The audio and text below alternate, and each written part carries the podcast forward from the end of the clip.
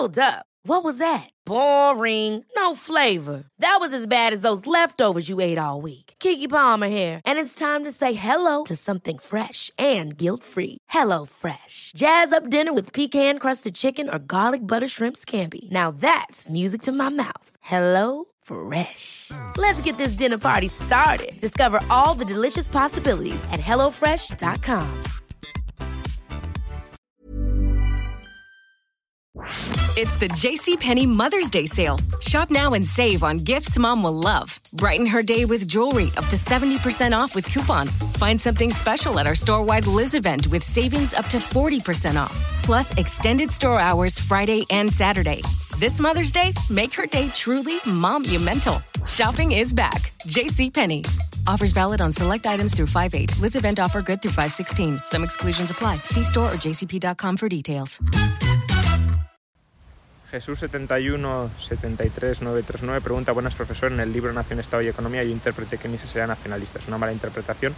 Eh, pues yo diría que sí. Eh, Mises considera que el sujeto político no es una comunidad nacional con unos rasgos culturales, tradicionales, históricos o étnicos eh, primigenios, sino que eh, él considera que el sujeto político es el individuo y en el libro que mencionas está incluso a favor, si fuera eh, políticamente viable, de una secesión que llegue hasta el individuo, es decir, reconocerle al individuo el derecho de separación política.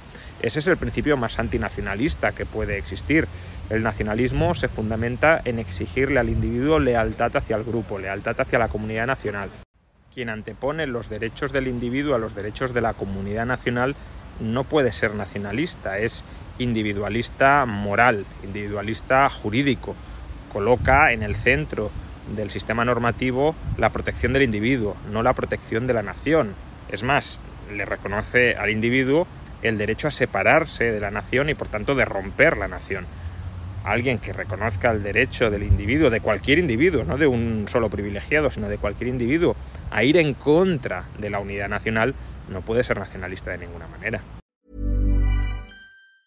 Ever catch yourself eating the same flavorless dinner three days in a row? Dreaming of something better? Well, HelloFresh is your guilt-free dream come true, baby. It's me, Keke Palmer. Let's wake up those taste buds with hot, juicy pecan-crusted chicken or garlic butter shrimp scampi. Mm. Hello Fresh. Stop dreaming of all the delicious possibilities and dig in at HelloFresh.com. Let's get this dinner party started.